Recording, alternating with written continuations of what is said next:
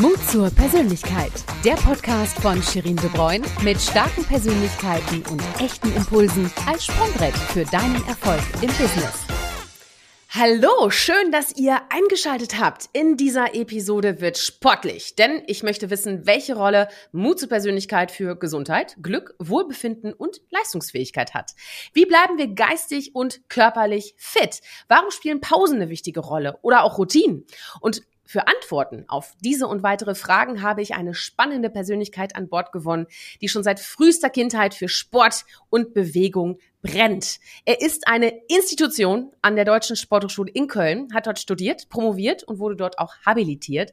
Und aktuell leitet er das Zentrum für Gesundheit durch Sport und Bewegung und das Institut für Bewegungstherapie und bewegungsorientierte Prävention und Rehabilitation. Hm. noch vieles, vieles mehr. Und mit seiner Formel Frohböse und seinen wissenschaftlich fundierten Expertentipps in sozialen Medien, Büchern, Medienauftritten ist er schon seit vielen Jahren ein geschätzter Navigator durch den Gesundheitsdschungel und begleitet Menschen eben auf dem Weg zu mehr Lebensqualität. Hier forscht er schon seit über 30 Jahren und ich bin super gespannt. Klingt alles großartig, oder? Ja. Und er selbst zeigt auch viel Mut zur Persönlichkeit und darüber reden wir natürlich auch. Lasst uns loslegen und damit herzlich willkommen, Professor Ingo Frohböse. Hi! Sherin, ich grüße dich. Ich freue mich auch dabei zu sein und gerade bei so einem spannenden Thema, wo es mal ja eben nicht um Sachthemen geht, sondern doch ein bisschen ja unter der Decke gekrabbelt wird. Ja, genau, da wird gekrabbelt auf jeden Fall. Hör mal. Wir fangen immer traditionell damit an, dass äh, ich dich gerne kennenlernen möchte und dich frage, welche drei Hashtags charakterisieren dich und warum? Ja, du hast ja einen schon genannt, äh, brennen. Also ich habe eine richtige Obsession natürlich, so kann man es beschreiben. Also Hashtag Obsession passt mhm. wunderbar zu mir. Warum? Ja, äh, ich bin von dem, was ich tue, immer ja, angefixt. Ich brenne da wirklich für. Das ist äh, völlig authentisch. Das ist genauso, wie ich bin. Mhm. Zweites, ich äh, Hashtag Optimismus. Ich bin total optimistisch. Ich glaube immer noch an das, äh, was ich dort erzähle. Ich habe immer Hoffnung, dass auch das, was ich erzähle, ankommt. Und ich bin wirklich immer ein Mensch, der ja, das Gute in den Menschen sieht und niemals also die dunkle Wolke kommen sieht, sondern immer auch die Sonne im Hintergrund schon wieder leuchten sieht. Und das Dritte ist letztendlich, ich habe immer gute Laune. Das heißt Hashtag gute Laune. Das heißt, ja, ich bin, ich, ich, bin kein Mieseprim, ja, wie man so schön sagt, sondern ich habe immer meistens ein Lachen im Gesicht oder äh, das ist einfach so von meiner Mutter, die hat es mir immer mitgegeben, weil die auch immer so lächelnd war äh, also immer ein sehr gut gelaunter, griemelnder, wie man so in Köln sagt, äh, mhm. griemelnder Gesichtsausdruck. Das charakterisiert mich auch. Schön. Also Obsession, Optimismus und gute Laune. Das klingt nach einem sehr schönen Gespräch, was uns jetzt erwartet. sehr, sehr äh, grünes Licht auf jeden Fall. Ja. schön. Sehr schön. Du, erzähl uns mal so ein bisschen mehr über deine ähm, Stationen, die du so hattest bisher. Ne? Also du hast ja schon sehr, sehr früh äh, deine Passion für mhm. Bewegung, Sport äh, entdeckt. So, erzähl uns mal so. Ja, ich glaube schon vor der Geburt. Ich glaube schon ah, vor ja. der Geburt. Ja, weil, weil Mama und Papa waren ja sehr, sehr sportlich. Das muss man ganz klar sagen. Ich bin ja in einem kleinen Kaff geboren, bei Unna, äh, und bin in diesem kleinen Dorf auch aufgewachsen. Herrenwerbe heißt das. Mhm. Äh, bei Kamen, Kamener Kreuz kennen die sicherlich viele ja. auf der A1, dort in der Nähe war das. da, wo immer schlau ist. genau, genau. Ja, und Mama und Papa waren also immer sportlich. Mhm. Ähm, Papa kam aus der Leichtathletik, hat aber Feldhandball gespielt und Mama war auch Handballerin. Und ich bin schon in meinem ersten oder zweiten Lebensjahr angemeldet worden in der Turngemeinde Herrenwerbe. Dort wurde also im Winter geturnt und im Sommer Leichtathletik gemacht. Mhm. Äh, und so habe ich quasi äh, das äh, Bewegungsgehen direkt mitbekommen von meinen Eltern. Und es war auch nicht anders zu erwarten, dass ich das natürlich so mitgenommen habe in meine spätere Karriere. Das heißt, ich habe niemals darüber nachgedacht, etwas anderes zu tun, als irgendetwas mit dem großen Bereich Bewegung und Sport. Und oh, das hat sich in der Schule schon fortgesetzt natürlich, indem ich dann dort, äh, ja, ich durfte damals noch nicht wählen, aber es war ganz normal. Ich habe das Abitur noch immer gemacht mit Englisch, Französisch, Deutsch und Mathe. Das war ganz furchtbar. Äh, aber es war, es war, es war so, äh, dass ich auch da schon meine sportliche Karriere natürlich immer sehr intensiv nachgegangen bin. Und das war mir immer wichtiger als, als Schule. Und dann ging es einfach weiter, dass ich während der Bundeswehrzeit, auch dort war ich in der Sportkompanie, weil ich bin ja relativ schnell gelaufen damals schon im Sprint in der Sportkompanie in Warendorf war. Dort habe ich dann auch schon einen Studienplatz in Köln bekommen. Auch das war für mich klar. Ich wollte nach Köln und äh, dann bin ich dort einfach quasi wie immer geradeaus losmarschiert. Allerdings, äh, und das ist, äh, glaube ich, so ein kleiner Knick in meiner Karriere gewesen oder ein Richtungswechsel. äh, ich habe ja den Spitzensport von seinen hellen und auch von seinen dunklen Seiten kennengelernt. Das mhm. muss man ganz klar sagen. Und ich hatte dann aber die Gelegenheit, und das wurde neu eingerichtet an der Deutschen Sporthochschule in Köln, ein neuer Studiengang. Der hieß damals Studiengang B. Da erkennt man schon, A war das Gute und B waren so das, was man normalerweise nicht macht. Aber ich habe gesagt, und deswegen, jetzt fragst du mich sicherlich, das war schon ein ganz mutiger Schritt. Das war mhm. wirklich ein ganz mutiger Schritt. Mich nämlich aus der Tradition des Diplomsportlehrers mit dem großen Fokus Leistung mhm. und Training wegzubewegen. Und dieser Studiengang, der hieß damals Rehabilitation und Behindertensport. Ich hatte keine Ahnung, was das war in dem Sinne, aber ich habe gedacht, hm, das könnte etwas sein, mal den Sport von einer anderen Sicht zu betrachten. Mhm. Und das war, glaube ich, ein ganz wichtiger, mutiger Schritt zu sagen, okay, ich mache mal eine Kehrtwende hin in eine völlig andere Dimension des Sports. Und so hat sich das dann fortgesetzt. Immer wenn mal äh, ein neues Thema aufkam, habe ich relativ schnell erkannt, dass ich dort möglicherweise mal doch rechts oder links abbiegen sollte, vielleicht schneller als die anderen, mhm. äh, und dann nach vorne marschieren soll. Und ich glaube, das hat meine Karriere sehr stark auch geprägt. Schnelligkeit und den Mut, auch mal rechts und links abzubiegen. Ja, ja, und rechts und links abbiegen, das tust du ja äh, jede Woche sehr, sehr häufig, weil du bist super viel unterwegs. Du hast ja. mir gerade schon ein bisschen erzählt, ne, dass du jeden Tag quasi auf der Bühne stehst, äh, mhm. Vorträge hältst. Du, äh, wir haben einmal auch einen Podcast-Termin verschieben müssen, weil du natürlich in der ARD live schalte. Da kann ich nicht mit mithalten, ja. muss ich einfach zugeben. Ja. Also du bist als Experte ja wirklich auch sehr, sehr gefragt. Was denkst du, wie kommt es, dass Menschen so gerne auch deine Meinung hören? Ja, hm, schwierig. Ganz schwierig. Aber, aber, aber, ich, aber ich glaube, ich habe, ähm, auch das könnte ein Hashtag sein, mhm. komplexe Dinge einfach erklären. Das kann ich ganz gut. Mhm. Mhm. Das heißt, ich kann also versuchen, das Wesentliche runterzubrechen, was mir meine wissenschaftlichen Kollegen natürlich manchmal vorwerfen. Mhm. Du vereinfachst zu viel. Aber das, was ich gelernt habe, und wenn man mich im, im ARD Morgenmagazin sieht, dann weiß man, was ich machen muss. Ich muss Erna Kasubka aus Herne erklären in 30 Sekunden, was die Botschaft ist. Mhm. Und die muss einfach sein. Und genau deswegen bringe ich zum Beispiel auch immer eine Grafik mit, weil eine Grafik, ein Bild sagt mehr als tausend Worte, äh, immer auch dazu geeignet ist, möglichst schnell einen Inhalt einfach zu transportieren. Und ich glaube, das ist etwas Wichtiges, dass ich ehrlich in der Lage sein bin, offensichtlich Dinge einfach und verständlich für die Menschen da draußen zu erklären. Und deswegen bin ich wohl so attraktiv. Ja, ja, ja, das äh, kann ich mir sehr gut vorstellen. Also ich, vor allem, ich weiß nicht, wer von euch, äh, also kurze Info vorab, dieses Video ist, also dieser Podcast, den gibt's ja auch Video auf YouTube. Und wenn ihr dann schon auf YouTube seid, guckt auf jeden Fall bitte beim Ingo vorbei, weil da gibt es sehr, sehr spannenden Content, auch in seinem YouTube-Channel, ähm, der sehr, sehr viel verrät und mir auch hilft im Alltag, muss ich zugeben, Ingo. Ich hab, ich bin da so ein kleiner Fan geworden. Formel, Formel Frohböse heißt der übrigens, exakt, da kann man ihn suchen, genau. Genau, exakt. Und äh, sag mal, wie definierst du denn Mut zur Persönlichkeit? Wir reden jetzt die ganze Zeit schon darüber ähm, mhm. und wir merken, du hast viel damit zu tun, aber wie definierst du den für dich? Also ähm, ich würde schon sagen, dass ich habe hab ja gerade schon mal so ein paar Parameter beschrieben, wie ich es gemacht habe. Mhm. Ähm, und ich glaube, der Mut, den eigenen Weg zu gehen, ist eine der ganz wichtigen Charaktereigenschaften, die man haben muss. Äh, man muss den Mut haben, sich auch mal nach rechts und links umzudrehen und wegzugehen von den anderen, vom Mainstream.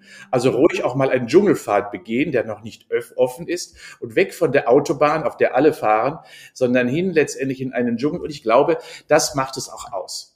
Ich glaube, Persönlichkeiten sind immer auf der Suche nach Neuem, nach Neugier. Die haben eine große Neugierde, die haben großes Interesse für Dinge, die noch nicht bekannt sind, ähm, die man einfach doch, wo auch Fragen noch im Raume stehen. Und diese Suche nach Fragen, äh, und Offenheit dafür zu haben, äh, das also wirklich auch anzugehen. Und das auch außerhalb des normalen ja, äh, Streams. Das ist, glaube ich, äh, Mut zur Persönlichkeit.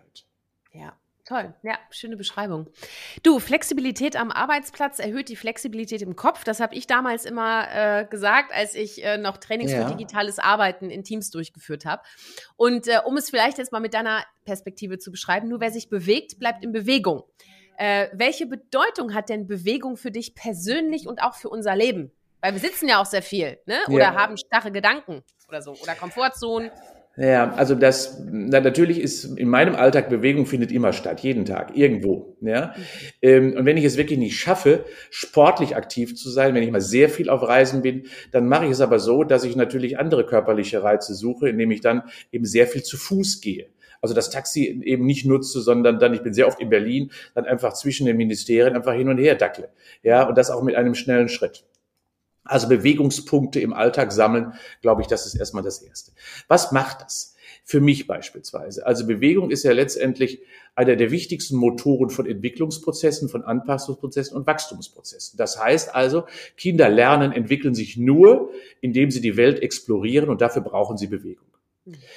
Ähm, dann, zum Zweiten, erfahren wir natürlich Wachstumsprozesse im Kindes- und Jugendalter, auch nur dadurch, indem wir die richtigen körperlichen Reize setzen. Wenn ich mich nur daran erinnere, dass äh, wie Knochen am besten wachsen, dann würde ich mir immer noch wünschen, dass die Kinder und Jugendlichen Gummitwist springen. Mhm. Äh, weil das ist eine der wunderbaren Sportarten. Ich weiß gar nicht, ob Sie das noch wissen, aber für ja, Wachstumsprozesse das ist, wenn du so, wenn du so Strumpfbänder von der Mama zusammengeknüpft oh, ah, hast, weißt ah. du, und dann bist du darauf rumgehüpft. Das war wunderbar. Ja, ja, genau. Aber das machte man ja im Alter von acht bis zehn oder von acht mhm. bis zwölf und das Knochenwachstum war dadurch wunderbar stimuliert mhm. und aktiviert. Mhm. Ja, dann gibt es Lernprozesse in einem bestimmten Alter, wo man letztendlich den Umgang zum Beispiel mit sportlichen Geräten oder überhaupt mit Geräten erfährt. Was Hänschen nicht lernt, lernt Hans nimmermehr. Wir merken sofort, ob ein Kind mit dem Ball umgegangen ist, ob es schon mal Skilaufen war, Schwimmen war, Radfahren war. Das musst du im Alter von acht bis zwölf Jahren etwa lernen. Hast du es nicht, bist du insgesamt für das spätere Altern und vor allen Dingen auch für Lifetime-Sportarten nicht gut vorbereitet, weil du hast mhm. die Grundlage nicht mitbekommen. Mhm. Dann ist es natürlich für mich auch gleichzeitig ein Ausgleich, psychophysische Balance herzustellen im Alltag durch die Stressoren, die ich habe. Also wie ein Ventil. Wenn ich nach getaner Arbeit am Abend joggen gehe, dann laufe ich so eine halbe Stunde durchs Gebüsch und die, die dunklen Wolken sind nicht mehr da. Das heißt, die ganzen Gedanken sind nicht mehr da. Es beruhigt, es entspannt, es reguliert quasi mich und holt mich so ein wenig runter aus den Gedankengängen, die man so hat. Und es macht mich vor allen Dingen ruhig und bereitet mich für den Schlaf vor, der dann die wichtigste Regenerationsphase ist. Und im Alter ist deswegen körperliche Aktivität so wichtig, weil es selbstständig hält, Pflegebedürftigkeit vermeiden lässt. Ja. Ja. Das bedeutet also, wir brauchen körperliche Aktivität nicht, um Marathon zu laufen oder irgendwelche anderen Leistungsparameter zu erreichen. Nein, wir brauchen letztendlich körperliche Aktivität für Wachstumsprozesse, Regulationsprozesse und vor allen Dingen, um Lebensqualität zu erhalten. Und das ist die Formel Frohböse auch. Oh, hör mal, ich bin jetzt sowas von motiviert. Ja, ich weiß nicht, wie es äh, unseren Zuhörerinnen und Zuhörern geht, aber ich, ich gehe jetzt gleich. Ich gehe gleich raus und habe einen flotten Zahn ums Eck auf jeden Fall. Ja, ja, so so einfach ist es eigentlich. Ja. So, weißt du, wir wissen das ja alles immer, ne? So, jetzt sind wir gefangen in unserem Alltag und ich kenne das selber auch, ja. Ich, ich fahre dann zum Büro oder bin dann noch schlimmer im Homeoffice und komme gar nicht raus. Da, da aus dem Quark zu kommen, ne? Und sich Ich sag dir mal eine Zahl. Sherry, ja. ich sag dir mal eine Zahl. Mhm. Schau mal. Äh, ich mache so sechs bis sieben Mal in der Woche Sport. Also sechs Mal auf jeden Fall. Das heißt, mhm. ich komme immer so auf ein gutes Stündchen, so 70 bis 90 Minuten. Das heißt, ich mache ungefähr neun Stunden Sport pro Woche, regelmäßig, immer. Ähm, und äh, wenn man das mal überlegt, ich habe 168 Stunden zur Verfügung in der Woche. Das hat sie. Ich ziehe neun Stunden ab. Und wir reden doch so viel von Achtsamkeit und Selbstregulationsprozessen. Warum habe ich von 168 Stunden, wenn ich neun Stunden da wegnehme, hm, warum habe ich nicht die anderen 159 Stunden dann doch für andere Dinge Zeit? Nehme ich mir doch. Also ich mache ein bis zwei Prozent meiner Zeit für mich selbst im Sinne des Sports. Und glaub mir, das hat jeder. Nur eine Prioritätensetzung. Ist richtig. ja, und die Flucht, aber so einfach ist das. Ja, ja so mal, ist das. Ich, ich, ich mache mir gleich einen neuen Wochenplan, ich schwör's dir. Ja, hör mal, sag mal, müssen wir denn wirklich 10.000 Schritte am Tag gehen oder ist das ein Mythos? Das ist ein Mythos. Es ist ja let letztendlich 1964 war die Olympischen Spiele in Tokio. Mhm. Ähm, und dort hat ein Hersteller dann einen Schrittzähler auf den Markt gebracht und der hieß auf Japanisch, kann ich nicht da sagen, der hieß auf immer 10.000 Schritte. So Aha. hieß dieser Schrittzähler 1964. Und seitdem hält sich dieser komische Begriff von 10.000 Schritten. Das ist, das ist ein Märchen, ein Mythos, ein Marketing-Gag war das. Äh, wissenschaftlich nie bewiesen und natürlich erreichen das viele Menschen im Alltag nicht, weil die Latte viel zu hoch liegt. 10.000 mhm. Schritte ist für die meisten viel zu viel. Ich würde äh, eine folgende Empfehlung für alle geben. Messt euch doch bitte einmal und wenn ihr dann euch vornehmt, 3000 Schritte mehr zu gehen als am Vortag, dann habt ihr schon mehr gemacht. Das heißt von 3000 auf 6000, von 5000 auf 8000. Das reicht und 10.000 Schritte ist schon eine echte Hürde. Ich erreiche das in der Regel auch wirklich nur durch sportliche Aktivität zusätzlich, sonst schaffe ich das gar nicht im Alter. Ja, nee, vollkommen richtig. Ja, oder man hat halt eben ein Hundi und kann ja. mit dem natürlich immer laufen. Ne? Dann geht das natürlich ja. auch. Ja, so, so, so, so ein Dackel auf Krankenschein, das würde ich mir immer wünschen. Ja, weil, weil, weil, es, ne? weil letztendlich so, so eine Feierabendrunde, äh, das, das ist wirklich, das reguliert nämlich ganz viel und in der Regel, sagst du es richtig ja auch, es stimuliert einfach, man macht es ja für den Hund ja, und ja, geht genau. deswegen raus. Ne? Ja, genau. Ja, man macht ja lieber dann vielleicht mal was für andere als für sich selbst. Ne? Aber du genau. hast vollkommen recht. Also wir fühlen uns alle, glaube ich, viele von uns fühlen uns ertappt. ja, weißt du, ja. weißt du, ich habe ich hab gestern Abend noch einen Vortrag gehalten und mhm. ähm, ich frage mich immer, wie kommen wir eigentlich darauf, dass wenn wir etwas tun, es keine Konsequenz hat für den Organismus? Wenn wir uns doch nicht bewegen, hat das doch eine Konsequenz der müssen wir uns doch im Klaren sein. Oder wenn wir, wenn wir jahrelang immer nur Mist essen, hat das doch eine Konsequenz. Klar. Ja, ja. und dementsprechend, wir können das doch nicht zudecken. Wir müssen uns bewusst sein, dass das, was ich dem Körper zumute, in irgendeiner Form einen Widerhall, ein Echo findet. Und dem müssen wir uns einfach bewusst sein. Und nicht erst, wenn wir sagen, hoch, jetzt habe ich überhaupt nicht überlegt, wie kann das denn sein, dass ich jetzt so schlecht dran bin. Ja, ja, gucken wir mal zurück. Was haben wir da alles für Fehler gemacht? Das bedeutet also, und das ist ja auch das Schöne. Wir haben ja früher immer gedacht, die Gene sind so für vieles verantwortlich, sind sie aber gar nicht. Äh, sieben bis zehn Prozent unserer, unseres Lebens hat letztendlich das Gen bestimmt, aber fast 90 Prozent oder sogar mehr bestimmen wir selbst durch unser Verhalten. Wir stellen sogar manche krankhafte Gene an oder aus durch unser Verhalten. Das bedeutet, auch wenn manche Gene vielleicht uns nicht, nicht unbedingt was Gutes wollen, wenn wir aber dann das Verhalten optimal ausrichten, werden diese Gene gar nicht angestellt. Das heißt, die. Erkrankung kommt gar nicht zum Tragen.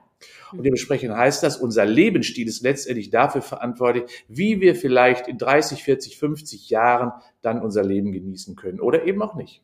Ja, ja, genau. Ja, wichtige, wichtige Sache, weil ich hatte auch mir die Frage notiert, ne, was, was findest du bedenklich äh, in der aktuellen Zeit, was unseren Lebensstil angeht? Ne? Und das ist genau, ja.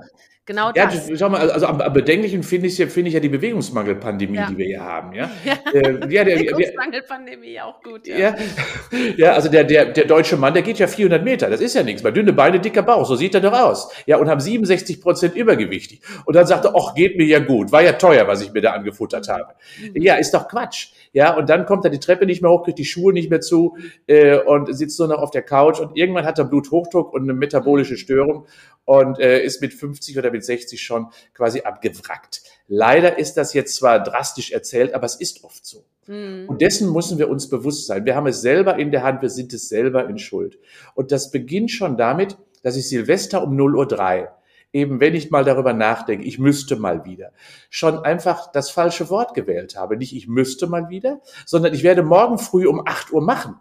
Das ist die richtige Botschaft. Ich brauche einen richtigen Vorsatz, mit einer klaren Vorsatzbildung, wo ich sage, das ist mein Plan, das ist der Vertrag, mit dem ich, den ich mit mir geschlossen habe, und dann geht es los. Ja. Ja, äh, machen, jetzt geht's mal nicht mehr um machen, weil mein Einstieg in deine unfassbar umfassende Bücherliste, die du ja schon fabriziert ja. hast, hatte ja. ich ja mit Power durch Pause. Ne? Das war ja. mein allererster Einstieg in die Welt von der Formel Frohböse sozusagen. Mhm. Äh, ich liebe den Titel und dahinter steckt ja auch so viel Wahrheit. Ähm, sag mal, warum sollten wir uns denn im Alltag auch mal eine Pause gönnen und wie verbringen wir eine richtige Pause? Ne? Also was ist nicht eine richtige Pause? Ja. Also ähm, ich habe das Buch ja geschrieben schon vor vielen Jahren, weil mhm. ähm, aus dem Spitzensport ist es völlig bekannt, dass Sportler Pausen machen. Mhm. Und mich hat total genervt, dass alle immer gesagt haben, ich bin so gestresst und äh, ich muss meine Belastung reduzieren. Und ich sagte eins, das ist ein völlig falscher Blick. Im Spitzensport drehen wir jeden Tag an der Höchstleistung und wir gehen immer drüber, damit die Sportler besser werden. Aber wir machen es deswegen, Sherin, weil ich weiß oder weil die Sportler wissen, sie brauchen die richtige Pause. Und wenn diese Pause dazu passt, kannst du jede Belastung tolerieren. Und jetzt kommt auch eine Provokation. Ich bin ja auch Pädagoge von Hause aus. Wir haben in unserer Gesellschaft kein Belastungsproblem, sondern wir haben nur ein Regenerationsproblem. Und daran erkennt man schon, wir haben keine Ahnung, wie ich Pausen mache, wann ich sie mache, warum ich sie mache. Und deswegen habe ich dieses Buch geschrieben. Power durch Pause. Und deswegen, wir können im Alltag ja oft nicht an der Belastung schrauben. Die ist ja nun mal da. Der Alltag ist getaktet, das muss abgearbeitet werden, das muss getan werden. Nur, ich muss mir bewusst sein, dass nur mit Pause die Bearbeitung stattfinden kann. Ja. So, was heißt das jetzt? Mhm. Es heißt, dass ich äh, erstmal die wichtigste Regenerationsphase des Tages ist der Schlaf. Und wenn ich schon Beispiel sehe und lese und immer höre, dass viele Menschen über Schlafprobleme klagen, hat das doch eine Ursache und gleichzeitig eine Konsequenz und Folge. Ich frage mich, gib mal ein Beispiel. Menschen beklagen sich, dass sie hohe Belastungen im Alltag haben. Verstehe ich, sind gestresst. Sie sitzen den ganzen Tag vor dem Rechner, müssen äh, arbeiten, agieren, haben Meetings und so weiter und so fort. Dann gehen sie nach Hause und was machen sie? Sie setzen sich auf die Couch, drücken auf die Fernbedienung und gucken dann die nächsten vier Stunden Fernsehen. Der gleiche Impact fürs Gehirn, nichts anderes. Das heißt, man konsumiert wieder, das Gehirn wird wieder vollgeschüttet mit schnellen Informationen. Das Gehirn kann sich nicht erholen in dieser Situation, weil wir einen Fehler machen. Das bedeutet also, wir, die, das Gehirn muss wie eine Waschmaschine in die Lage versetzt werden, morgens wieder frisch und rein zu sein. Und da hilft kein Markus Lanz oder Tagesthemen, wo man ja nur eine Krawatte kriegt, wenn man das sich anschaut. Ja, oder eine Sondersendung nach der Tagesschau. Ja, das kannst du doch nicht ertragen. Aber wir müssen uns einfach wissen, dass wir Belastung anders bearbeiten müssen. Und da muss man eben andere Situationen schaffen, die auch wirklich eine aktive Pause sind. Und deswegen ist für mich immer noch Erstens, die körperliche Aktivität dient der psychophysischen Regulation. Ich erhole mich nicht auf der Couch schnell, wenn ich nach Hause komme, sondern, wir haben das ja gerade schon mal angesprochen, wenn ich Sauerstoff wieder ins Gehirn bringe, ja, wenn ich einen Stoffaustausch äh, dafür sorge, dass die Muskeln wieder Frische bekommen, schlechtes raus, äh, gutes rein, das geht nur über körperliche Aktivität. Dann mache ich eine Pause. Das heißt, im Sitzen passiert sehr, sehr wenig im metabolischen Bereich, also im Stoffwechselbereich, sodass wir gar nicht regenerieren können. Und wenn ich dann drittens auch im Alltag mir nicht immer mal eine Pause gönne, ja, die wieder mich zurückführt in einen relativ normalen Zustand. Also gönn dir eine Mittagspause, gönn dir letztendlich vielleicht eine Frühstückspause. Geh doch, wenn du im Homeoffice bist, morgens zur Arbeit und geh abends zurück. Auch das ist ja eine Pause. Ja, in Form dessen, du kannst ja auch morgens wieder nach Hause zu deiner Arbeit gehen. Warum denn nicht? Das heißt, such dir bewusst Freizonen, die du aber nicht als Verlust für deine Arbeitszeit definieren solltest, sondern es gibt ein positiver Impact. Heißt also, Pausen sind immer ein aktiver Prozess. Pausen sind aktiv zu gestalten, niemals nur durch Konsum in den Griff zu bekommen. Und das Letzte, was ich damit noch sagen möchte, ist, und achte bitte auch auf deine Ernährung, denn Pause braucht Nährstoffe, Baustoffe. Zurückführung von verbrauchter Energie, aber insbesondere natürlich auch für die Baustoffe, die zur Reparatur und zur Restaurierung dienen. Und auch da machen viele einen Fehler, weil sie das völlig falsche essen. Die können nicht reparieren. Ja, ja, ja, ja. Ja, krass, hör mal. Das ist ja, ne, das erste ist ja, wenn man nach Hause kommt, boah, ich bin fertig. Und dann knall ich mich erstmal auf die Couch. Ja, das, das verstehe ja ich. total falsch. Das ist wir, ja wir beantworten Trägheit mit Trägheit. Ja. Und das ist total falsch. Ich gebe geb dir ein Beispiel. Ähm, wenn du, wenn du den ganzen Alltag quasi deinen Kopf angestrengt bearbeitet hast, dann helfen dir zwei Dinge. Es hilft dir ein Zuckerchen, ein Schokolädchen, um mhm. kurzfristig Energie zu bekommen. Das ist das eine. Aber das zweite ist, du brauchst Sauerstoff und Blut. Weil Blut tauscht aus bringt dir Neues, holt das Alte raus. Mhm. Und wenn du spazieren gehst, erhöhst du die Durchblutung im Gehirn um 30 Prozent. Nur durch einen Spaziergang.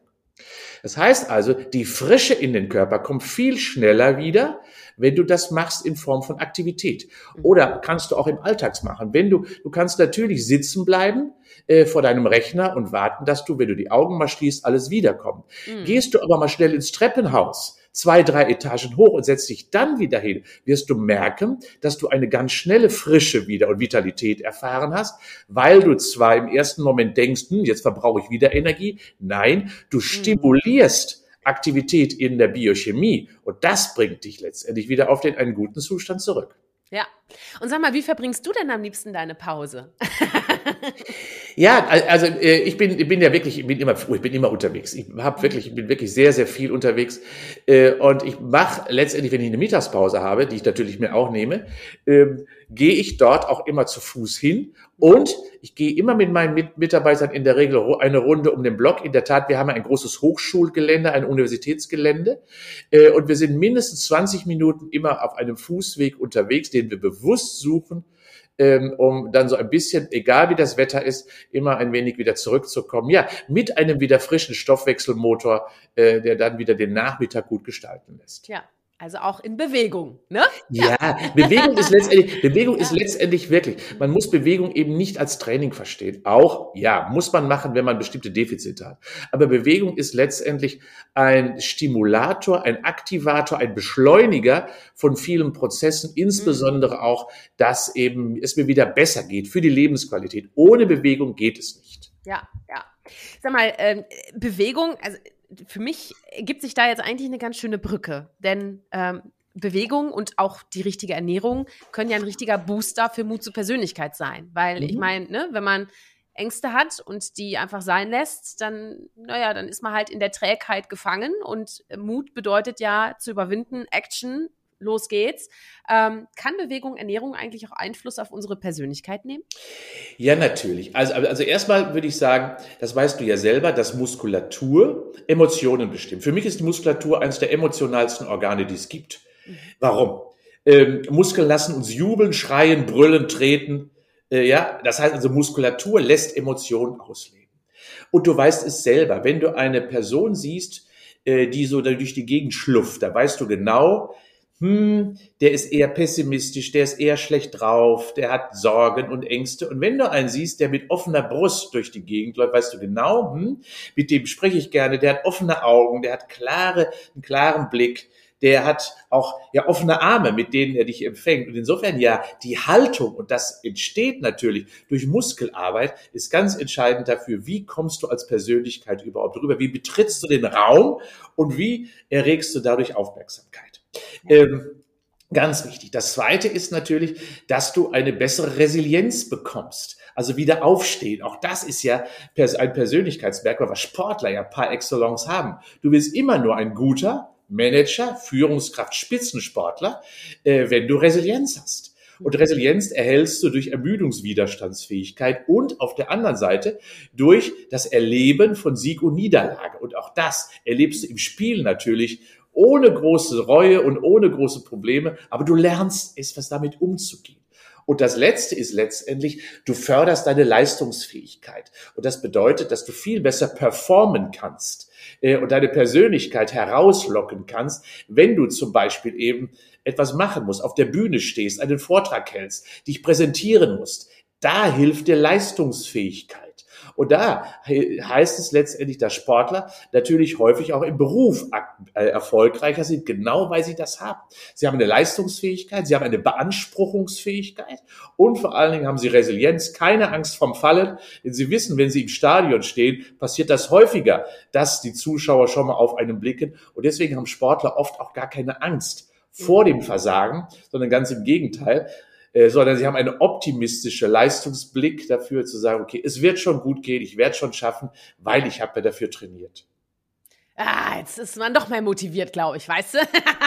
Großartig. Ich glaube, wir fliegen alle nach der, nach der Folge, fliegen wir alle nach draußen in die Parks und laufen erstmal eine Runde, glaube ich, du. Ja. Ähm, du, was, was sind denn, äh, wenn man nichts tut, was sind denn die Nebenwirkungen von Stress auf unsere Persönlichkeit? Um mal die andere Seite der Medaille zu betrachten. Ja, natürlich ist es so, dass das Stress ja äh, erst einmal schlechte Laune macht. Das muss man ja sagen. Es lässt unruhig schlafen, es macht nervös. Äh, das ist schon mal ganz wichtig. Das heißt also, so die Lebensqualität leidet akut darunter. Äh, und das macht uns natürlich eben keine guten Gedanken. Das zweite ist, äh, es verändert sich im Körper einiges und das ist eben nicht nur zum Guten. Das heißt, das Herz wird in der Regel überlastet, das Herz-Kreislauf-System wird überfordert, die Gefäße werden dadurch gestresst, indem nämlich Stresshormone immer dauerhaft durch das Blut schwirren und schwimmen. Äh, unser Gehirn hat eben nicht diese Waschmaschine, von der ich gerade gesprochen habe. Mhm. Es hat immer eben etwas zu arbeiten. Der Hit, der Kopf ist überhitzt. Das heißt, ich komme nicht richtig runter äh, weil die Temperatur viel zu hoch ist. Und dadurch ergibt es natürlich, dass viele Risikofaktoren dadurch entstehen. Das heißt, Bluthochdruck, Stoffwechselstörung, weil viel zu viel Zucker immer im Blut ist möglicherweise, das immer angetrieben wird. Ständig werden letztendlich ja äh, hormonelle Prozesse zur Aktivierung im Körper ausgelöst. Und das heißt, ich verliere die Balance von Verbrauch und Aufbau. Und das heißt letztendlich Alterungsprozesse und damit Krankheitsprozesse treten viel früher ein. Also Stress ist, wenn er nicht bearbeitet wird, äh, eben nicht gut. Stress ist grundsätzlich ein Lebensmittel für Wachstumsprozesse aber er gilt es zu bearbeiten. Jetzt sind wir wieder bei Äh, bei der zweiten, was wir schon gesprochen, beim zweiten Satz vorhin von dir, ja, wir brauchen Regeneration, Pausen, um dementsprechend den Stress zu bearbeiten. Ja. So, jetzt leben wir auch äh, im Zeitalter der künstlichen Intelligenz. Ne? Es gibt ja unfassbar viele Apps und Plattformen und so, die ja. sagen uns ganz genau, wie wir schlafen, wie wir uns fühlen, in Klammern sollten mhm. und so weiter. Ähm, ist das hilfreich? Ist die Technologie wirklich so hilfreich, um uns noch fitter zu fühlen, um uns zu helfen? Oder siehst du das kritisch? Oder wo bringt Technologie Vorteile, vielleicht aber auch mhm. Nachteile? Also ich kenne natürlich auch einige Nerds, die das, die genau, mhm. Menschen, die haben was implantieren lassen sich. Und ja, würdest du das machen? Würdest du das machen, Ingo? Nein, ich habe ich hab, ich hab eine Stimme des Körpers, die erzählt mir ganz schön viel. Also man muss nur die Fremdsprache des Körpers verstehen. Das ist das Entscheidende. Ja? Und das haben eben die meisten Menschen verlernt, die Sprache des Körpers zu verstehen. Mhm. Ähm, aber jetzt nochmal zurück zu deiner Frage Technologie. Natürlich können sie helfen. Äh, und die Diagnostik, gerade in der Medizin, hat uns ja sehr, sehr viel geholfen, bestimmte Krankheiten zu detektieren. Aber, jetzt komme ich zum Aber, aber solche Dinge gehören eben nicht in die Hand eines Lions. Mhm. Äh, wenn ich jetzt zum Beispiel sehe, dass äh, ein großer Hersteller eben uns ein EKG-genaues Signal gibt, um äh, Herzfrequenzen zu bestimmen oder dann sagt, okay, hier kannst du erkennen, ob du vielleicht einen Herzinfarkt bekommst. Wenn es Informationen gibt für Laien, wo die Sauerstoffsättigung des Blutes bestimmt mhm. wird. So what? Was soll der Mist? Ein Laie kann da gar nichts mit anfangen. Der hat ja schon Schwierigkeit, eine Herzfrequenz zu interpretieren. Also insofern ist das, was ich dort aktuell erfahre, äh, immer nur, äh, meine ich, eine Irritation für Menschen, weil sie erst einmal eine Kompetenz brauchen, um das richtig zu analysieren, zu verstehen und zu interpretieren. Und solange das nicht gegeben ist, ja, halte ich diese Gimmicks für absolut überflüssig oder sogar für falsch. Ich halte ganz einfache Informationen manchmal für richtig, wenn ich zum Beispiel trainiere, wenn ich da sehe, okay, meine Herzfrequenz ist so und so, daran steuere ich mein Training aus. Für Fortgeschritten und Profis sinnvoll. Mhm. Zweitens, wir haben gerade über die Schrittzähler gesprochen. Wenn ich so lerne, mal mein eigenes Aktivitätsverhalten mal zu beschreiben, dann hilft mir das mal zu erkennen, hm, ich gehe vielleicht doch nicht so viel oder indem ich kleinste Verbesserungen mal erkenne. Also eine gewisse Grundeichung erfahre ich dafür für den Anfänger. Aber dann müssen die Dinge auch wieder weg. Das heißt also, für Fortgeschrittene oder sogar für Profis machen die Dinger Sinn, wenn sie bestimmte Leistungsverbesserungen erzielen müssen. Für das Gros der 80 Prozent der Menschen ist das aber meines Erachtens nicht notwendig. Ja, also statt der ganzen Analysen, die man da machen würde, lieber rausgehen und sich bewegen. Ja, achtsam. Schau, doch mal, ja. da, da, das Thema Achtsamkeit, das Thema, ja. äh, da reden wir doch alle von. Ja? Und ja. dann geben wir, dann geben wir unsere Achtsamkeit an ein Gerät ab, was uns abends eine Medaille gibt und sagt, hast du schön gemacht. Ja, und am anderen Tag denke ich dann, hoch, habe ich heute keine Medaille verdient, das war blöd. Ja, das heißt also auf das Lob eines Gerätes mich zu verlassen, ja, äh, das möchte ich nicht machen. Und zum Zweiten verlerne ich mich dadurch selbst zu erkennen, zu kennen äh, und letztendlich das, was in meinem Körper äh, wirklich passiert, wahrzunehmen. Und das ist doch blöd. Ja, ich bin da, ich bin da ganz ähnlicher Meinung. Also äh, mein Mann hat sich gerade so eine so eine Uhr gekauft, weißt du, wo man den Schlaf messen kann. Hm. Und äh, das ist auch okay. Dann sagt die App einem jetzt, okay, du bist jetzt bei 78 Prozent Schlafqualität, aber eigentlich fühlst du dich morgens entweder total noch berappelt oder total fit. Und dann denkst du, okay, was kann ich jetzt damit anfangen? So ist ich das. weiß nicht, wie viele REM-Phasen ich habe. Was heißt eigentlich eine REM-Phase? Weißt du, das ist dann so. Nee, äh, ja, genau so ist das. Ja, ne? ja, du, du, genau das ist das. Also du brauchst sich ein Lehrbuch immer dazu, damit du das verstehst stehst. Äh, und wenn ich morgens aufstehe, weiß ich, ob ich gut gepennt habe oder nicht. Ja. Das ist nun mal so. Ja, da, da brauche ich kein Gerät. Und zwar von, 8, von 78 bis 82, wo ist der Unterschied? Ja? Mhm. Also braucht man nicht. Äh, und vielleicht muss ich auch nochmal hier den Finger in die Wunde legen. Die Hersteller bieten uns nur das an, was sie messen können. Das, was sie nicht messen können, äh, bieten sie uns also nicht an. Und genau das ist der große Fehler. Nur was messbar ist, wird plötzlich wichtig. Und nur weil es messbar ist, sollen wir es machen. Das ist doch der größte Quatsch. Ja, das heißt, die Industrie versucht uns da in eine Ecke zu drücken, die nur aufgrund ihrer Technologie eben dann uns plötzlich ein Parameter darbietet. Völliger Blödsinn. Ja, und es ist ja, glaube ich, auch, weißt du, mit ein Grund, äh, weil wir zielen halt total auf Leistungsoptimierung. Wir wollen noch schneller, höher, weiter, ne? Weil das ist ja im Endeffekt das Tempo, was die Medien uns vorgeben mit den ganzen Informationen, die uns überfluten. So denken wir ja auch, so, jetzt machen wir mal noch mehr Leistung und noch mehr Leistung, noch mehr Leistung und vergessen eigentlich dann zum Beispiel die Regeneration, weil die ist ja gesellschaftlich so eigentlich gar nicht anerkannt, würde ich mal sagen. Ne? Wenn man Pause, sagt, kommt, Pause kommt nicht mehr vor. Ne, Pause ne, kommt Pause nicht mehr vor. ist auch total so. Ne, ich mache jetzt mal Pause. Ich bin in zwei Stunden wieder da. Oder ich mache jetzt mal, ich fahre jetzt mal zwei Stunden zum Ukulele-Unterricht. Ne, mache ich auch so Mhm. mitten am Tag einfach. Ne, äh, ist für mich auch eine schöne Regeneration, weil für mich ist es halt Klar. im Hirn einfach auch irgendwie schön und Musik, gute Vibes und so. Ja, aber so Pause ist ja einfach mal nicht äh, gewünscht. So. Oder denkst du, es ändert sich ein bisschen jetzt? Ja, es muss sich ändern, ähm, weil ähm, äh, ich glaube, dass wir haben, haben ja früher immer auch eine Frühstückspause gehabt, eine Mittagspause gehabt oder eine Nachmittagspause gehabt. Es gibt den Basic Rest Activity Cycle. Ähm, dass der Basic Rest Activity Cycle ist in den 20er Jahren, also 1920er Jahren, Mhm. ähm, in Amerika schon sehr schön beschrieben worden. Das ist der BRAC, heißt der BRAC. Mhm. Dieser BRAC äh, beschreibt den Rhythmus des Körpers. Mhm. Äh, Und wir ticken ja in Zyklen. Wir haben große Zyklen. Wir haben ja zum Beispiel zwischen 10 und 11 einen hohen Höhepunkt morgens, was Leistungsfähigkeit betrifft, und so zwischen 16 und 18 Uhr. Und daran erkennt man schon, wir sind eben rhythmisch unterwegs. Wir haben bewusst Höhepunkte und dann wieder Tiefpunkte und so weiter und so fort. Und dieser Brack beschreibt sogar Leistungsunterschiede im Rhythmus von 70 bis 90 Minuten. Wenn man das nämlich sich physiologisch anschaut, verändert sich die Herzfrequenz alle 70 Minuten, die Temperatur des Körpers geht sogar runter und verändert sich, der Blutdruck verändert sich, weil eben der Körper in Zyklen tickert. Nicht umsonst geht man sogar davon aus, dass zum Beispiel Unterrichtseinheiten von 90 Minuten genau deswegen äh, auch so geschaffen worden sind. Das ist ja ungewöhnlich. Ne? Warum nimmt man 90 Minuten und nicht 83 und so? Ne? Mhm. ähm, weil man erkannt hat, dass bestimmte Parameter im Körper sich einfach verändern und Leistungsfähigkeit sich dann anders darstellt. Ähm, das heißt also, ja, alle 70 bis 90 Minuten haben wir eine veränderte Leistungsfähigkeit. Mhm. Und darauf sollten wir einfach mal reagieren. Und wenn wir uns vornehmen, alle 70 bis 90 Minuten mal loslassen aus der jeweiligen Arbeitssituation, haben wir einen großen Gewinn für sich dann anschließenden nächsten Zyklus, der eben 70 bis 90 Minuten, weil wir dann wieder größere Frische haben und den Körper nicht gezwungen, vergewaltigt haben, über diese schlechtere äh, Stoffwechsellage nochmal Leistung zu erbringen. Heißt also, geben wir einfach zu, dass wir nicht immer auf 100 Prozent gleichförmig ticken können, sondern Zyklen haben. Und dies Mhm. alle 70 bis 90 Minuten. Ja, ja, Wahnsinn, ja. Spannend. Muss man mal bei sich selber beobachten in seinem Arbeitsalltag. Ne? Genau. So. Das ist dann der Moment, gib mal einen Kaffee, ich brauche mal ein Schokolädchen. Ja, genau, das ja. ist der Moment, der dann immer so alle 70 bis 90 Minuten Ja, stattfindet. genau. Oder die Zigarette. Ja, ja, ja, sowas. Ja, ja, ja. Gen genau so ist genau. das. Ja, ja. Du, hör mal, ich möchte mit dir jetzt auch nochmal über deine mediale Präsenz reden, weil ich finde die wirklich beachtlich und äh, hyperkreativ. Ähm, sag mal, woher nimmst du all die Energie und Inspiration für deine ganzen Content-Nuggets, die du so einfach ins Netz stellst und so? Verrat's mir. Das ist ja Wahnsinn, wie du das auch noch in deinen Alltag unterkriegst. Jede Woche neuer Content, Wahnsinn. Ja, das Wie ist immer eine Frage. Ich kann das sowieso nicht beantworten. Mhm. Weil das, was ich tue, ist keine Arbeit, sondern das, das war, das, was ich tue, ist Spaß und Freude. Mhm.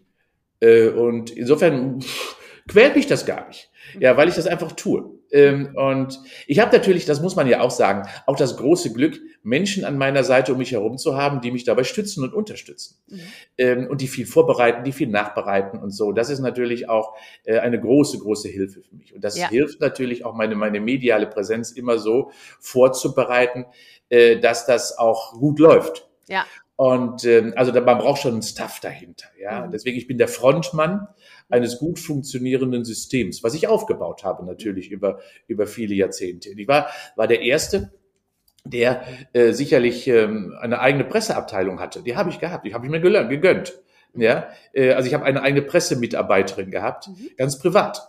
Ähm, und äh, wo ich gesagt habe, okay, das ist, eine Anforderung, die ein Hochschullehrer äh, auch haben sollte, nämlich die Wissenschaft. Die er hier erarbeitet, äh, dann auch nach außen zu tragen und Menschen ja nahbar zu machen und nutzbar zu machen. Mhm. Und das hab, hatte ich ja auch nicht gelernt. Und so habe ich dann von meinen Mitarbeiterinnen im Laufe der Zeit dann auch gelernt, ja, dass mediale Präsenz eben wichtig ist. Und das hat sich dann einfach so entwickelt. Das heißt also, kommt das Rad einfach ins Rollen, dann muss man da auch investieren, auch den Mut haben zu investieren, ja, äh, und sich gute Leute an die Seite zu holen. Und dann läuft das auch. Ja. Ja. Und natürlich, haben wir jetzt auch gelernt, äh, äh, an welchen Stellen müssen wir bohren. Also da haben wir natürlich jetzt auch viel Erfahrung. Das heißt, wo ist die richtige Schnittstelle, mit der man dann kommuniziert, um bestimmte Dinge zu erreichen? Das setzt Erfahrung voraus, die wir natürlich jetzt im Laufe der letzten 30 Jahre, so lange bin ich ja schon unterwegs, mhm. äh, quasi gesammelt haben. Ja, und ich glaube, es gibt auch einfach Persönlichkeitsmerkmale, die dazu führen, dass man dann ja. auch gerne deinen Content äh, sich anschaut. Also einfach nur mal mit Blick, ne, Obsession, Optimismus, gute Laune. Ganz ehrlich. Also das sind ja ausschlaggebende Punkte, warum Menschen einschalten wollen, weißt du? Ja, klar. Ähm, auch dieses, dein, dein vierter Hashtag, ne, komplexe Dinge einfach erklären, ja. ist ja auch so ein Ding, weil auch wenn ich konsumiere, ich möchte auch mal leichtes Zeug konsumieren. Ja, nicht, ne, auch wenn das Thema schwer ist. Aber wenn ich jetzt vor der Frage stehe, okay, jetzt hat der Ingo mir gesagt, ich muss mich auf jeden Fall mehr bewegen und ich will das jetzt auch und äh, gut ernähren muss ich mich jetzt auch noch und Stoffwechsel habe ich irgendwie gehört und Metabolismus. So, dann gehe ich bei dir auf den Channel drauf und dann weiß ich direkt in drei Minuten, die Videos sind ja auch nicht viel länger, nee. weiß ich direkt, worauf es ankommt. Ne? So. Ähm, Jetzt werden wir ja im Netz auch überflutet mit Content, ja. Also jeder äh, was ich auch zum Teil wirklich schön finde, äh, mhm. kommt so ein bisschen aus sich raus und, und zeigt sich so. Ähm, ist das, denkst du, ähm, jetzt so ein Trend, der kommt, dass man jetzt eher mehr den Menschen zuhören möchte, als jetzt zum Beispiel Medien oder, also, weißt du, das ist so dieser Trend Social Media und, und Journalismus mhm. oder so. Mhm. Ist, ist das alles Gold, was glänzt oder wo siehst du das bedenklich? Mhm. So? Also ich, ich finde es ja erstmal schön, dass Menschen äh, ihre Meinung haben und auch schon mal artikulieren. Aber häufig ist es nur eine Meinung und kein Wissen. Mhm. Ähm, weil nämlich viele, viele natürlich Autodidakten da unterwegs sind und nur aufgrund von Eigenerfahrung dann versuchen, andere Menschen zu begeistern. Das finde ich manchmal gefährlich. Gerade in mhm. meinem Thema mhm. sehe ich leider ja. eben ja, ja, bei vielen Menschen eine große Verantwortungslosigkeit äh, und gerade bei vielen Instagramerinnen oder wie auch immer keine Ahnung von nix ja, und dann einen auf dicke Hose machen, das halte ich für hochgefährlich, weil sie nämlich bestimmte Menschen äh, damit völlig in eine, auf eine falsche Bahn lenken. Jede Jeck ist anders, so sagen wir ja in Köln. Und das heißt, also eine, eine Information muss wirklich so sachgerecht präsentiert werden, dass es eben nicht zu einem Dogma wird, mhm. der aus meiner eigenen persönlichen Lehre und ohne möglicherweise Vergleiche zu führen, eben vielleicht mit wissenschaftlichen Vergleichen sogar zu führen, dann darzubieten, ist für mich ein echtes Problem. Und leider finden wir genau das. Ich habe gestern noch mit einer Mutter und einem Kind telefoniert äh, oder hier ein, ein Meeting gehabt. Das Kind ist zwölf. Mhm äh, und ist auf TikTok schon unterwegs. Sollte man zwar nicht sein, erst mit 16. Äh, und die Mutter hat große Sorge, weil das zwölfjährige Mädchen Angst vor einem dicken Bauch hat. Oh. Ja? Ja. Äh, und äh, schon immer Angst hat, alles, was ich esse, geht doch in Speck über und, und, und. Mhm. Und da muss ich wirklich sagen, äh, werden völlig falsche Bilder präsentiert und vor allen Dingen werden den Menschen hier da draußen gefakte, gefälschte Bilder nur präsentiert, weil ja keiner den Mut hat, echte Authentizität zu zeigen. Weißt du, und ja, sind wir jetzt bei deiner Frage. Wenn die Menschen dort erstens Ahnung hätten von dem, was sie reden, zweitens authentisch wären, sich auch wirklich so zeigen, wie sie sind, das tun sie ja nicht. Mhm. Und dann eben vorsichtig sind, auch mal die andere Seite betrachten, aber mindestens vorsichtig sind, das nicht als Regel, sondern maximal als Empfehlung aussprechen, dann wäre ich sehr auf deiner Seite. Und deswegen fehlt mir im gesamten sozialen Kontext aktuell, in sozialen Medien, aktuell eine gewisse Qualitätssicherung, eine gewisse Qualitätskontrolle. Mhm. Und dieser Wust macht erstens die Menschen kirre, die werden ja irritiert, was ist denn nun richtig? Der eine sagt das, der andere sagt das. Genau. So, um sich ein wenig zu schützen, wird man zu einem Jünger von irgendeiner möglichen Person, nur weil sie gut aussieht, ja dann plötzlich zu meiner Leitlinie wird. Und das ist eben das Gefährliche daran. Viel besser wäre es, dass wir Menschen einfach befähigen, zu erkennen, wo erfahre ich eigentlich gute Inhalte und wo muss ich einfach vorsichtig sein mit den Inhalten, die ich dort dargeboten ja. bekomme. Und leider sind 80 Prozent der Inhalte, die man dort findet, nicht gut. Ja, ja, ja. Ist auch ganz gefährlich, ne? Wenn man dann ja. Irgendwelche Empfehlungen bekommt, ne? Und ja, ist ganz ist einfach zehn Tage lang nur das oder so, ja. Und was das dann auch für Biome oder ach, keine Ahnung. Ich bin ja auch kein Profi. Äh, nur ich weiß noch damals, äh, mein Vater war ja auch in dem Ernährungsforschungsbereich äh, als Professor und ähm, deswegen, ich durfte zum Beispiel früher nichts essen, wofür Werbung gemacht wurde. Ne? Und dann gab es eine Situation, da saßen wir auf dem Sofa und auf einmal waren diese das sind so Orient, also indonesische Chips, die wir damals so Wurzel, Cassave-Wurzel-Chips. Und auf einmal lief das erste Mal eine Werbung über diese Cassave-Chips. Äh, und wir haben sie gerade gegessen. Ich so, ich habe mich fast verschluckt an diesem Chip. ja, schön, und, aber ist gut. Ne? Und er hat ja. gesagt, okay, eine Ausnahme machen wir. Ich meine, es ist ja nicht alles schlecht, wofür Werbung gemacht wird. Aber Nein, wie du sagst, also zu unterscheiden zwischen Expertenmeinung und einfach Meinung, die einfach ne, ein bisschen Werbung machen will und auch dafür noch bezahlt wird, dass sie Werbung macht für diese Produkte. Ja. Das ist, glaube ich, auch nochmal wichtig. Ich meine, heißt jetzt natürlich auch nicht, dass wenn ich jetzt für ein Produkt Werbung mache, dass das per se einfach schlecht ist, sondern. Nein, natürlich nicht. Aber nur einfach selbstkritisch sein. Und wenn ich das höre, das Beispiel mit dem Mädchen, ähm, ich meine, das war ja früher auch, äh, ich bin ja so 80er Jahre Kind mit den Models und so. Ich meine, das ist ja ähnlich, ja? Also ja, die ganze Crawford-Riege und Schiffer mhm. und so. Ne? Das ist halt, ja, da denkst du als Mädchen in der Pubertät darüber nach, äh, muss ich ganz ehrlich sagen. Ich verstehe das. Das ist ganz, ganz traurig, weil man suggeriert so eine perfekte Welt und ich wünsche mir auch, und das ist für mich auch Mut zur Persönlichkeit, die Authentizität auch auszustrahlen und die auch zu leben. Ja. Natürlich eckt man dann an, ne? also natürlich, aber ich sag mal, wenn man ein Kreis ist, da rutscht man dann runter und dann ist man weg, Ecken und Kanten bleiben haften. Ne? Das ist einfach. Ne? Aber weißt du, weißt du, es gibt ja, ich möchte den Namen ja nicht, nicht unbedingt nennen, aber viele wissen, was ich damit meine.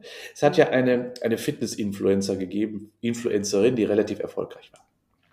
Ja. Die ist ja dann plötzlich vom Markt verschwunden. Sie hat also versucht, eine Follower-Gemeinde maximal auszuquetschen, auch was äh, ökonomische Belange betrifft. Ja, sie hat ihnen Dinge erzählt, wo ich immer mit ihr, wo immer graue Haare gekommen sind. Mhm. Und plötzlich verschwindet sie, weil sie sagt, ich bin dem Druck nicht mehr stand, habe dem Druck nicht mehr standgehalten, kommt jetzt wieder und sagt, Edge, alles anders, ich habe mich früher alles getäuscht und fängt jetzt den gleichen Käse wieder an, nur auf einer anderen Schiene. Und da muss man doch sagen, wie authentisch sind die Menschen eigentlich, ja? Oder worum geht's hier?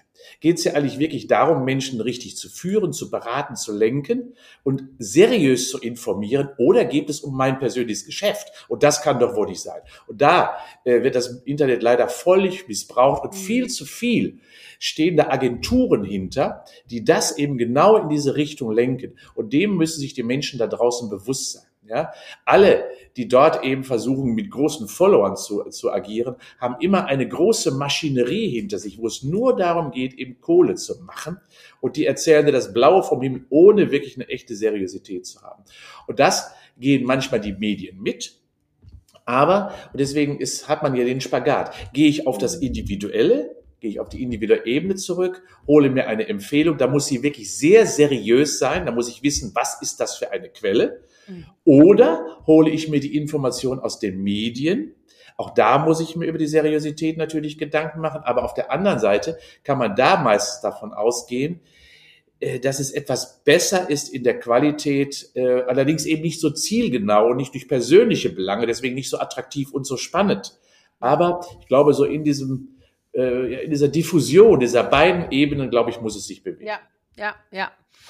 Ja, äh, du, äh, so ein bisschen auf die Palme bist ja gerade gewesen. Ne? Was bringt dich denn sonst so auf der Palme? Also bist, du bist ja eigentlich ein, ein grundausgeglichener Mensch. Also so wie ich dich jo. empfinde, bist du eigentlich nicht aus der Ruhe zu bringen, äh, weil du dafür viel zu äh, äh, selbstachtsam bist. Ja. Aber gibt's Sachen, die dich doch auf die Palme bringen, wo du persönlich sagst, nee, also damit komme ich überhaupt nicht klar?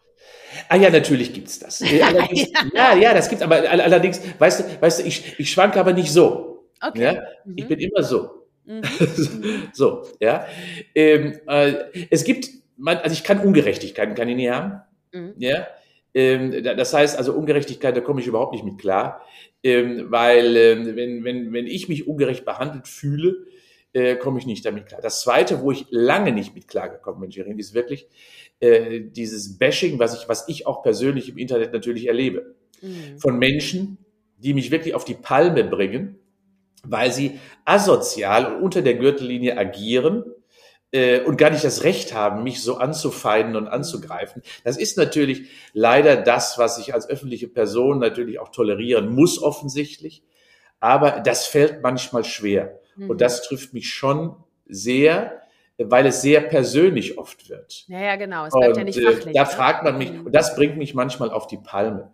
Ja, von wirklich, und das ist auch, das muss ich immer wieder betrachten, von Menschen, die wenig wissen, die meinen, die meinen immer, das, was wenige, was sie wissen, ist das Heiligtum. Und je mehr du aber weißt, erkennst du, dass du wenig weißt. So sollte es letztendlich sein. Und gerade in diesem Dissens befindet man sich immer. Und diese Aggressivitäten äh, und eben dann die Ungerechtigkeit, so empfinde ich das, das macht mir schon Sorge. Ja? Mhm. Weil ich immer das Gefühl habe, hm, ich will doch nur Gutes. Ja, ja, ja klar. Ja, das mhm. ist deswegen, das kapiere ich dann oft nicht. Ja gibt halt verschiedene Menschen, ne? Also ja, Konsens gibt's halt einfach nicht. Der nee, Konsens natürlich. ist, dass es keinen Konsens gibt, ne? Das ist ja. äh, und je erfolgreicher du bist, desto mehr Neider gibt es natürlich ja. auch und desto mehr Reichweite und desto mehr komische Menschen, ne? Aber ich sag ist mal, so. verschiedene Meinungen sind ja okay, wenn sie dann eben auch äh, unter die Gürtellinie gehen, weil das ist ja auch das wahrscheinlich, was du meinst, ne? Wie, Nur wie das, das, meine ich. Ne? Wie, wie ist das denn für dich, wenn du so einen so einen wirklich negativen Kommentar entdeckst? Gehst du da so drüber hinweg oder liest du das schon und dann antwortest doch darauf? Drauf oder wie reagierst du damit? Ja, sagen wir so. Ähm, ich habe das früher mehr gelesen. Heutzutage mhm. mache ich das nicht mehr so sehr. Ja. Mhm.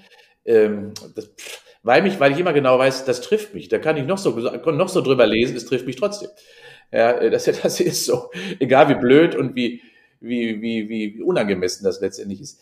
Ähm, ja, ähm, wenn es sachlich ist, in irgendeiner Form doch, also Kritik, sachliche Kritik, die beantworten wir immer. Mhm. Ja? Polemik beantworten wir nie. Und ähm, insofern, ja, in diesem Spagat befinde ich mich und mhm. zum Glück, ja, zum Glück, zum, zum, zum Glück sind, sind die meisten Menschen vernünftig. Ne? Ja, ja. Äh, und freuen sich über auch diese kostenlose Dienstleistung, die wir ihnen geben. Das, das muss man, muss ja, man ja nicht vergessen. Genau. Ja, es ist, es ist kostenlos. Wir machen das aus Spaß oder Freude, nichts anderes. Ja. ja. ja wir wollen den Menschen etwas geben. Und dafür muss ich mich nie anfallen lassen. ja. Vollkommen richtig. Vollkommen richtig. Sag mal, wenn du dir eine Superpower aussuchen könntest, äh, welche wäre das? Das kann ich dir sagen. Ich würde gerne mhm. der Eismann sein. Der Eismann? Okay. Das muss er erklären. Ja, der Eismann deswegen, weil ich würde dem Klima helfen wollen. Das heißt, ja. ich würde die Welt um zwei Grad kälter machen äh, und hätte quasi diese ganzen Klimaproblematik, zack, zack, im Griff. Also das wäre so meine Superkraft, die Welt ein wenig wieder abkühlen, die Hitzköpfe endlich wieder alle auf Normalität runterbringen und natürlich gleichzeitig dem Klima dadurch einen großen, großen Benefit geben, indem wir mhm. nämlich wieder zur Normalität zurückkommen des mhm. Wetters. Also das Eismännchen, das wäre ich gerne. Okay, ja. Ach, schön, das habe ich noch nie gehört. Toll, ja. Eismann, alles klar, jetzt muss ich immer an dich denken, wenn ich äh, ein Eis esse. Sehr schön. Du, hör mal, wir nähern uns dem Finale. Und es gibt vor ja. dem Finale, wie bei jeder guten Party, ne, gibt es natürlich ein Feuerwerk, das ist klar. Das heißt, ich pfeffer dir was entgegen, du pfefferst einfach zurück. Du wirst relativ schnell merken, wie das Ganze funktioniert. Okay? Ja. Gut, also, es geht los. Berge oder Meer? Berg. Auf jeden Fall, weil ich fahre ja mit dem Rennrad immer hoch, wobei ich zweimal im Jahr auch das Meer, die Nordsee aufsuche, aber sonst Berge. Ja, halb voll oder halb leer? Na, ich bin immer halb voll. Also ja. halb leer gibt's für mich gar nicht. Ja, es war eigentlich eine rhetorische Frage. leise oder laut? Na, ich bin eher leise. Äh, ich bin nur auf der Bühne laut, aber ansonsten bin ich ein sehr leiser, bedächtiger, ruhiger Mensch, gelassener Mensch. Laut bin ich nur, wenn ich muss. Mhm. Geplant oder spontan? Ähm, ich bin Spitzensportler, die bin sehr diszipliniert äh, habe manchmal spontane Ecken, die mich wieder zurückführen in die, in die Normalität, aber normalerweise bin ich Spitzensportler mit großem Trainingsplan. Mhm. Diszipliniert. Ja. Fernsehabend oder Fitnessstudio? Ja, Fernsehabende gibt es bei uns gar keinen. Ne, gibt's gar nicht? Echt nee. gar nicht? Nee. Ja, nee. großartig. Okay, ich, also ich habe viel zu bereden, wenn ich nach Hause komme, auf jeden Fall. Ähm, jetzt kommt's. Smoothie oder Tiramisu? Ja, Tiramisu. Ja. Mit Mascarpone, aber voll, ja, volle, genau. volle Möhre. Ja, also Sünden tust du auch mal, ne? Ja, weißt du, weißt du, ich liebe Tiramisu mit Mascarpone. Mhm. Ich liebe Schwarzwälder Kirschtorte. Mhm. Ja, also ich, meine Mama hat ja immer Kuchen gebacken. Ich bin so ein ja. Kuchenmöppel, ja. Mhm. Äh, und ich mag, ich mag das wirklich gerne. Und wenn ich auf Tour bin, ne, äh, ich suche mir immer das traditionsreichste Café in der Stadt, mhm. in der ich bin. Gehe immer rein, gucke in die Auslage und wenn es keine Buttercreme gibt, gehe ich wieder. Ja. ja? weil, weil das muss sein. schön. Ja, schön. Ne? Das, das macht dich sehr menschlich in diesem, ja. weil ich habe schon gedacht, oh Gott, hör mal, der Ingo, der ist einfach nur gesund und nur so. Nee, Aber nee. man darf auch mal sündigen. Ne? Du weißt, ne, ich sündige nicht. Ich, nein, ich sündige nicht. Ich, nee. äh, ich, ich, sündige nie. Ich esse das, was mir Spaß macht. Das ist nicht ja. für mich Sünde. Ja. Äh, und weißt du, mir, mir passiert das ja oft. Ich gehe ja wenn ich unterwegs bin, in vielen Restaurants, auch mittags, ich gehe auch oft gut essen. Mhm. Und dann kommen Menschen schon mal zu mir und sagen, wir sind froh, dass sie auch essen. Mhm. Ja. ja. ja. Wir hätten das ja. gar nicht erwartet. Und ich trinke auch gerne Weinchen, da mache ich auch. Ja. ja. Ja, herrlich, ja. Ähm, bei mir ist es auch relativ schwer, ne, mich einzuschätzen, weil, weißt du, mal esse ich komplett vegetarisch, dann mal wieder vegan, dann auch oft glutenfrei und so. Und deswegen sind die Leute oder auch mein, meine Freunde sind immer ganz äh, verunsichert und sagen, Shirin, was bist du denn jetzt eigentlich? Und dann sage ich, ich bin Meganer. Ich esse alles, was mega ist. Ja, ja, ja also, also, also ich bin, ich nenne mich Flexitarier, ich esse ja. alles. Ne? Also ich, genau. ich, bin total flexibel in dem, was ich tue. Ja? Also Veganer würde auch gut zu dir passen, Ingo. ja, finde ich auch. So, bist du Optimist? Oder Grübler? Ja, um das nochmal. Ja, ich wollte es nur als Fazit, weißt du? Fazit, ja, ja. das ist ja auch wieder rhetorisch gewesen. Nee, ich bin, ich bin ähm, total optimistisch. Ja. Ähm, deine Lieblingsbewegung, hast du da eine? Meine, meine Lieblings was? Bewegung. Also ist es Rennen oder ist es Schwimmen oder Radfahren? Nein, ich laufe jeden Tag. Also ich lauf, laufe jeden Tag, äh, wobei meine, meine Lieblingsbeschäftigung aktuell schon auch das Radfahren wäre. Das kann ich nur hoffentlich, weil es sehr zeitintensiv ist. Aber ansonsten, ich mache sehr gerne Ausdauertraining. Also so, ich mache etwa sechsmal pro Woche Sport, ja, gehe davon sechsmal in der Woche laufen normalerweise, fahre vielleicht einmal Rennrad, wenn ich hier in Deutschland bin, äh, und mache zweimal in der Woche Fitnessstudio. Also das Laufen ist für mich an sich so ein bisschen das, was mich, äh, das Elixier. Und außerdem laufe ich ja meistens mit meiner Frau, mhm. äh, weil die ja sehr stark ist. Und das Schöne daran ist, das ist, glaube ich, so ein bisschen, ähm, ja, das, das Geheimnis unserer Ehe. Ja, ja, echt. Ja, die gemeinsame Bewegung. Ja, würde ich so sagen, weil das macht total. Spaß und, und, und sie erzählt mir total viel in der Zeit, weil ich sonst bin ich ja oft nicht so, so hab so eine Stunde mal bei ihr. Ja, ja. Äh, ja und das ist, glaube ich, so total gut, weil sie wird alles los. Ich mache mal, mm, ja, mm, ja. Dass, das ihr dann überhaupt, dass ihr dann überhaupt reden könnt, wenn ihr lauft, das ist ja auch normal. Oh, also muss man sich auch mal hintrainieren. Also, also, also wirklich, wir, wir sind ja gut trainiert. Ja. Trotzdem verstehe ich nicht, wenn die im Neon-Shirt mit Kompressionsstrümpfen und einer Uhr an uns vorbeigerast kommen. Ich verstehe es nicht. Ja, weil die haben ihre eigene Wahrnehmung, die Achtsamkeit auch beim Sport verloren. Ja, weil sie immer meinen, mm, es gibt Gummi, ich brauche Leistung. Und das ist der falsche. So laufen wir nicht. Wir laufen so, dass wir subjektiv unterfordert sind. Wow, war das schön. Mhm. Mal morgen wieder. Ja, schön. Ja. Du, äh, neben Buttercreme-Torte, Schwarzwälder Kirschtorte und der Tiramisu mit Mascarpone-Creme, gibt es da noch ein Lieblingsessen von dir? Ach, ja, sagen wir so, früher war das der rheinische Sauerbraten natürlich. Oh. Ja. Also der, Rhein, der, der ist natürlich ein Highlight von Bammer. Also das war, das war natürlich für mich. Und Pfefferpottast hat sie auch immer sehr gut gemacht. Ist ein westfälisches Gericht, auch das ja. mochte ich sehr gerne. Mhm. Ähm, heutzutage, ja, bin ich natürlich Fischliebhaber geworden. Das heißt, ich habe hab mich so ein bisschen, wie ich esse kaum noch Fleisch, ich esse sehr, sehr, sehr viel Fisch. Mhm. Äh, und ähm, da letztendlich in allen Varianten. Also ich glaube, dass ich bin einer der größten Fischliebhaber dieses Planeten. hast du hast du einen Lieblingsort? Du hast wahrscheinlich viele. Kannst du uns einen verraten? Ja, also das kann ich dir sagen. Wir sind, äh, wir haben einen zweiten Wohnsitz mhm. Äh, und dieser ist im Norden Italiens am Gardasee. Herrlich. Ich bin ja auch gerne da, ne? Ich liebe den ja. Lago di Garda, großartig. Genau. Äh, Lieblingsdrink? Ich trinke außer Wein kein Alkohol. Mhm. Ähm, und dementsprechend habe ich höchstens einen Drink äh, in Form von, und das ist wirklich mein Lieblingsdrink, ich trinke bestimmt drei Liter Wasser am Tag. Ja, sehr gut. Ja. Ist aber auch lustig, ne? dass man, wenn ich frage, was ist dein Lieblingsdrink, automatisch denkt, dass ich Alkohol damit meine. Ne? Ja, ja. Komisch, ist nämlich ne? nicht so. Es ist nicht so. Nicht. Ne? Also, weil du kannst ja auch, also ich glaube auch Wasser ohne Ende, ne? So, äh, ne? Oder äh, gibt es noch so einen anderen, das erzähle ich dir mal jenseits, sonst denkt man irgendwann, ich habe das schon so oft gesagt, dass das Werbung ist, ist aber nicht. das sage ich okay. dir dann gleich im Anschluss. Ja. Ähm, aber ja, komisch, ne? dass man das so denkt. Aber wie gesagt, ja. es gibt auch eine alkoholfreie Welt, ja. die ich willkommen heiße. Ja, genau. Also, also, also, deswegen, also ich trinke, ich trinke im Alltag, ich trinke morgens immer einen Kräutertee, also in mhm. welcher Variante auch immer, verschiedene. Mhm. Tagsüber trinke ich nur Wasser, mhm. ähm, ein bisschen angereichert schon mal und am Wochenende trinke ich abends immer ein Weinchen, ist doch klar. Schön. Du hör mal, Ingo, du hast äh, das Feuerwerk mit Bravour bestanden und äh, es gibt jetzt noch eine Schlussfrage und das ist die Frage, auf die es natürlich auch so ein bisschen ankommt, weil das ist auch meine Grundmotivation, weil ich ja auch wissen will, warum braucht denn die Welt überhaupt Mut zur Persönlichkeit? Deswegen frage ich dich, Ingo, warum braucht unsere Welt Mut zur Persönlichkeit aus deiner Sicht? Damit sich die Welt weiterentwickelt. Also das äh, Stillstand ist das, ähm, was äh, wir nicht brauchen und Persönlichkeiten entwickeln weiter. Persönlichkeiten entwickeln die Welt weiter, entwickeln Themen weiter, entwickeln quasi auch Menschen weiter. Also ohne Persönlichkeiten keine Weiterentwicklung. Stillstand und das ist das Schlimmste, was die Welt braucht. Vielen Dank, Ingo. Ich danke dir für deine Zeit, für die Impulse, für das wirklich, also die Zeit, die rast. Ne? Ich großartig, ich bin hochmotiviert. Äh, jetzt, ich glaube, das wolltest du erreichen auch heute. das hast du ja. mit mir schon mal erreicht und mit allen, die sich anstecken lassen auch.